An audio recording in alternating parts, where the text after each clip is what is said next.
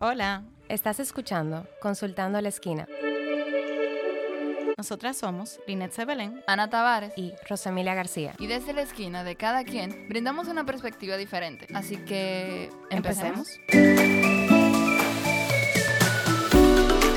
Ok, hola, ¿cómo están? Hola Ana, Hola, Lynn. ¿cómo estás? Hola Rose. Hola, buenos días. Buenas tardes o buenas No. noches, depende de dónde estés Ah, escuchando. ok, wow. Wow. Ah, Yo Muy dije, bien. no, pues se volvió loca. Se quedó pega. Sí, sí, sí. Señores, bienvenidos en el tema de hoy. eh, creo que partió un poquito de la semana pasada. Quisiera decir que partió de eso, pero realmente una oyente nos propuso un tema muy interesante que se relaciona mucho con el de los cambios, un poquito. O sí, bueno, que lo, y que lo hemos estado mencionando antes. Exacto, exacto. Que es cómo pasar tiempo con uno mismo sí. o cómo atreverse a salir solo y sentirse cómodo al respecto. Eso- yo creo Exacto. que esa es la parte Era más sí, porque de salir salimos solo. No, Pero no, yo, yo tú no. vas al banco a hacer diligencia solo. Bueno, sí. sea, de salir tú Pero sales entiendo solo, que, pero- que, que la persona que nos escribió se refería un poquito más al Sí, sí. tiempo de, de calidad Con uno mismo. con uno Sí, mismo. sí. Es como aprender a tener momentos de individualidad en la soledad y sentirse acompañado por sí mismo. O sea, no tener esa necesidad de estar rodeado de personas para tú sentirte eh, cómodo. Exacto. Eh, yo sé que Ana siente que como que ese que es su tema, pero realmente... Pero no. mi tema en el lado negativo porque... No, pero ese es el mío también, en el lado negativo. Sí. A mí me pasó, yo creo que lo comenté en, en el episodio que tuvimos con Stephanie, no me acuerdo si fue antes o después, cómo fue. Ajá. Stephanie me regaló un libro en un momento de, de una, una de mis crisis, eh, que el título es horrible, pero lo voy a decir igual, de que Calling in the One. Eh, afrontaba como un poquito, yo te lo presté a ti, porque nunca lo leíste, ¿cómo Sí, se capítulo Pero- 1 ya. Todos era- los libros, Rosemira lo tiene. Exacto, Ey, en, ey. el, en el primer capítulo o en el segundo. Es que me cuesta engancharme. Ok, pero ese hablaba un poquito como diferentes, diferentes temas en base a tener una relación saludable. Pero primero trabajaba de cómo tú te tienes que trabajar a ti mismo y tú realmente mostrarte available, como Claro. vamos, vamos a decir. Pero entonces te trabajaba muchísimas cosas. Cuando yo lo empecé, de verdad que fue porque yo confío mucho en Stephanie, en su criterio, y yo sabía que no podía ser tan disparatoso, tú ves, como porque que se oye como si yo estuviera buscando pareja. Exacto, como Y- preparándote para tener Exacto. el matrimonio perfecto. Exacto. Y eso no era, yo no estaba para nada en esa página, yo como que, what? Pero, por ejemplo, yo te ponían capítulos hablando de patrones que tú repites, de aspectos familiares, de relaciones tóxicas, amistades tóxicas, y en cada capítulo te ponían un reto que tú tenías que hacer. Era, hay algo como light, que era como una meditación, que eso era algo como, algo como interno. Como para tú tener esa introspección, ese, Exacto. ese momento contigo. Exacto. Pero había otro que literalmente era como hacer algo full, como que cambia tu habitación, comienza... Eso está chulísimo. Eh, eh, aperísimo, aperísimo. Y hubo uno que fue el que yo comenté aquí, que fue el que me decía de que yo me atreviera a salir sola y sentirme, o sea, y tratar, no, no sentirme cómoda, porque obviamente no va a ser tan fácil, pero como, Claro. como que ponerte en, en- en exponerte de esa forma. Y ese fue el día en que yo salí a tomarme mi, mi famoso cuento de salir a tomarme la cerveza sola y que en mi vida yo me había sentido tan incómoda. O sea, fue horrible. Yo le voy a decir de que, ay, que fue perísimo y me puse en riesgo. Mentira del diache. Yo me sentí sumamente incómoda. Incluso llegué al carro y comencé a llorar. Ay, Dios mío. o sea, estaba en un mal momento también. Claro. Pero encima fue como que, como que me abrumé mucho porque de verdad yo no sabía qué hacer. Y traté de no tocar el celular. Porque realmente... era parte de la tarea. Esa es parte de la tarea, ¿entiendes? Que tú te, que no tenga un libro, que tú no tengas nada de distracción, sino que tú aprendas a estar presente en el momento Claro. y disfrutar esa cerveza y lo que tú elegiste hacer. Porque Exacto. hablaba de, de hacer cosas, incluso ella recomendaba como de no ir al cine. Exacto. Como para no distraerte. Cállate, que, Exactamente. cállate, que yo sentía, eso sí es algo que yo hago o he hecho. Ah, que mira, ¿tú lo has ido de- al cine sola? Sí. Ah, mira, yo yo no. voy, yo, un ejemplo, a mí me gusta una película, yo la quiero ver en serio, no encuentro coro, bye, me fui. Pero entonces, aquí en lo que tú estás hablando, yo estoy pensando, y que, conchale, pero yo sí he salido sola, porque la gente, pf, pero claro, al cine, al, a- al cine, y así.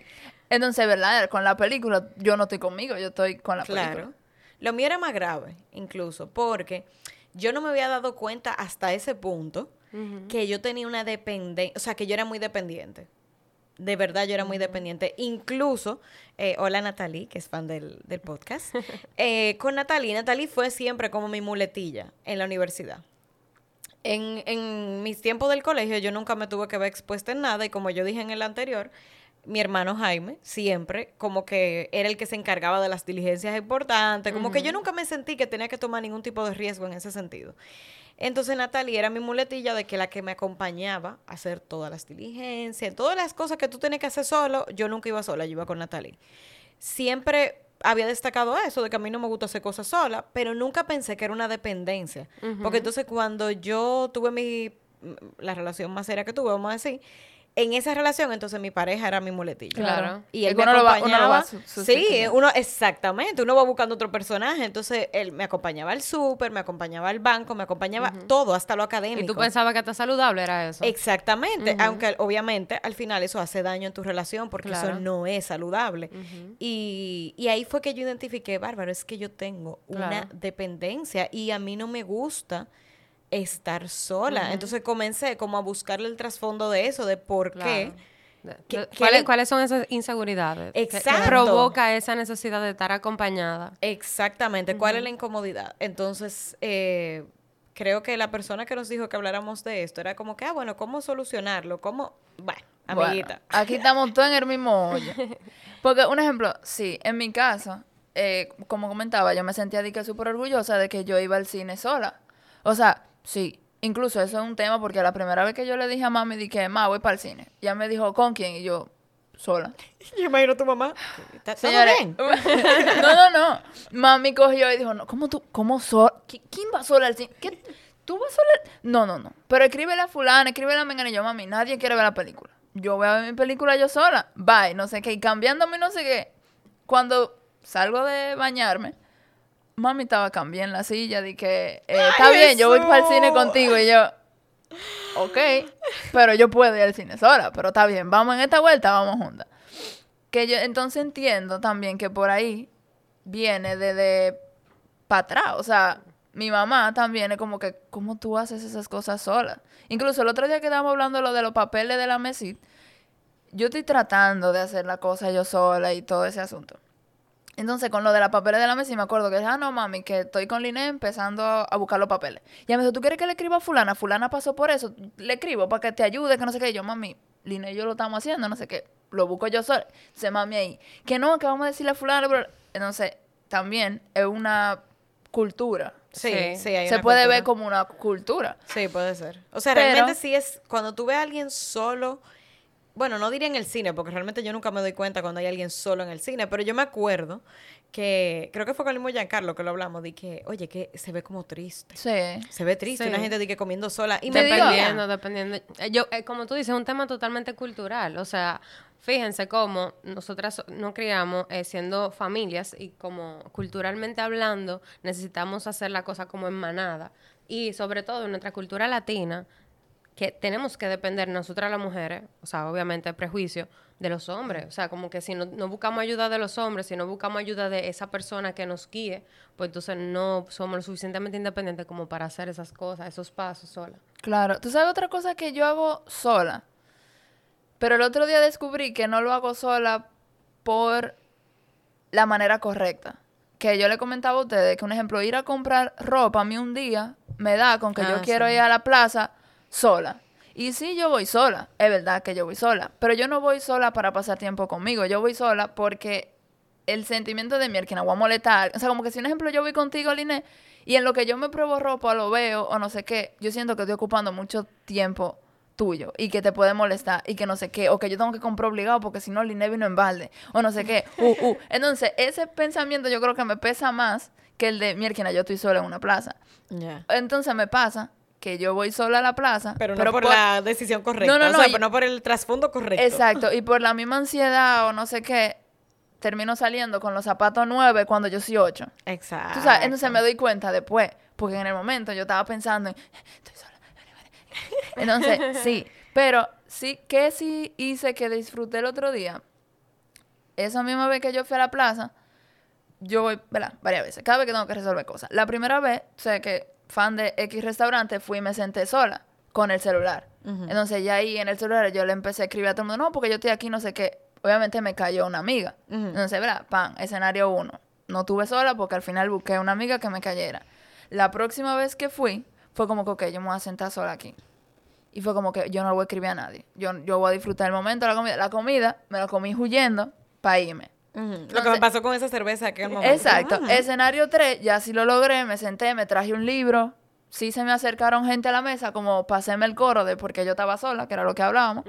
Pero fue como de, ah, sí, jaja, ok. Pa, y me puse a leer mi libro, me comí mi comida al paso y sin darme cuenta, yo duré ahí cuatro horas Y fue diferente la Muy bien. Y fue, fue, fue diferente. Muy bien. Yo realmente, en aquel momento que me puse en- como expuesta en ese punto, ahí fue que yo me di cuenta que, por ejemplo, yo tenía diligencias que hacer y yo no las hacía si yo no conseguía quien me acompañara. Por ejemplo, Y en que, la voy a dejar para mañana. Te lo cuando juro. pueda hacerla con Natalie. Te lo por juro. ejemplo. Pero que entonces, por ejemplo, Natalie tenía el detalle, o tiene todavía el detalle, que Natalie no sabe decir que no. Ah, mira. Entonces Natalie era muy complaciente conmigo en ese sentido y siempre me acompañaba. A ella le gusta también Que tú la que acompañes. yo la acompañe, pues tú te has dado cuenta también, Muy ¿verdad? Voy para el baño. no. Sí, nosotros tenemos ese tipo de relación, pero eh, realmente me di cuenta que yo postergaba muchas cosas e incluso voy a destacar algo que, que de verdad era fuerte.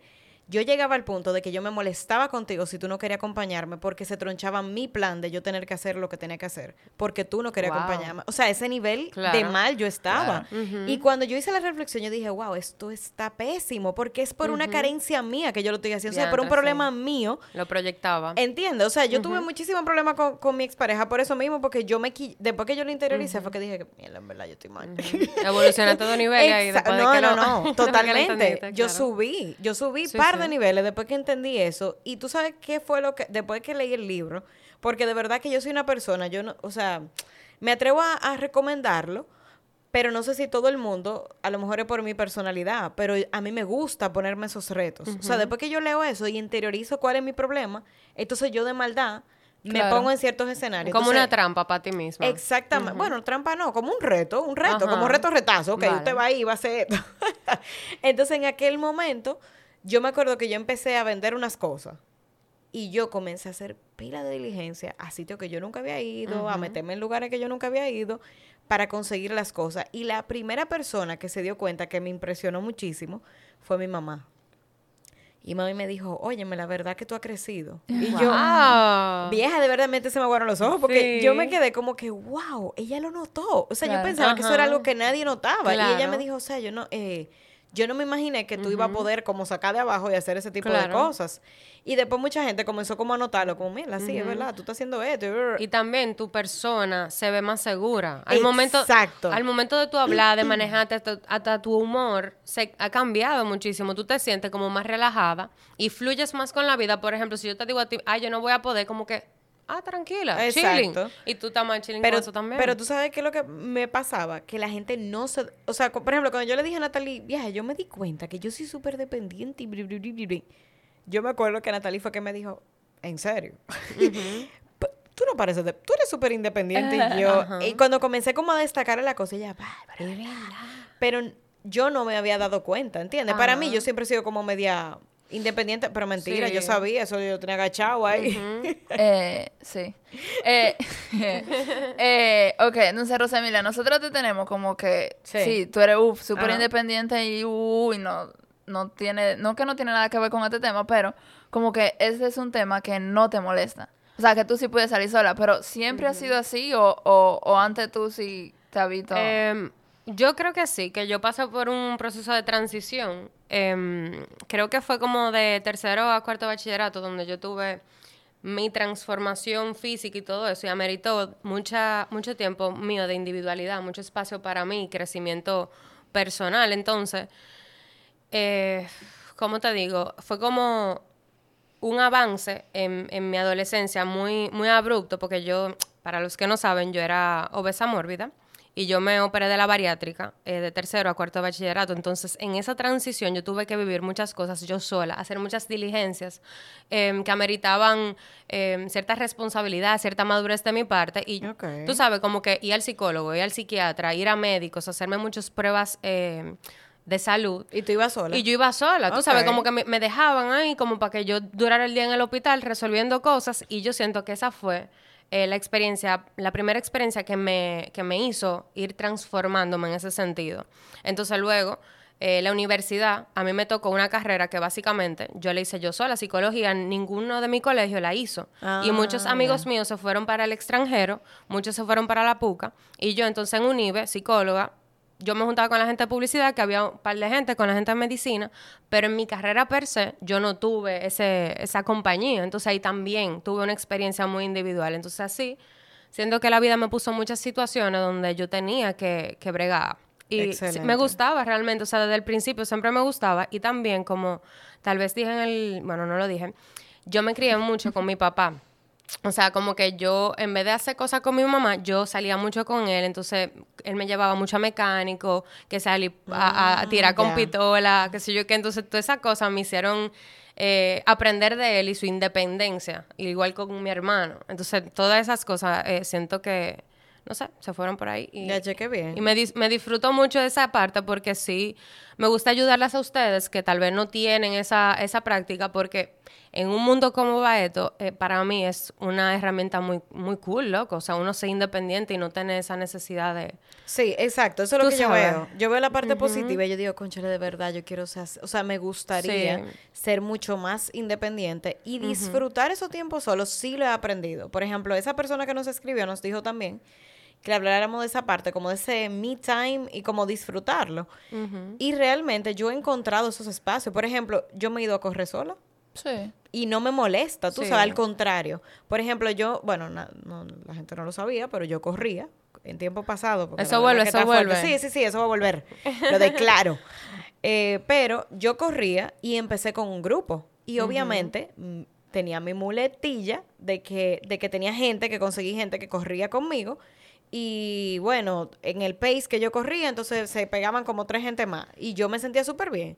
Pero me comencé a dar cuenta que a medida que yo iba corriendo, yo prefería correr sola, porque yo no me apuraba por el otro. Yo no quería ir al ritmo del otro, yo tenía mi tiempo y en ese momento era el tiempo en el que yo soltaba mis problemas, yo sentía como que yo disfrutaba mucho el paisaje, como que de verdad para mí correr era una terapia y me gustaba hacerlo sola. Entonces empecé a ching a ching, empecé a ir a otro horario, no de maldad, pero creo que inconscientemente Sí, sí. me ponía esos mini retos Sí. de comenzar a correr sola, ahí sola.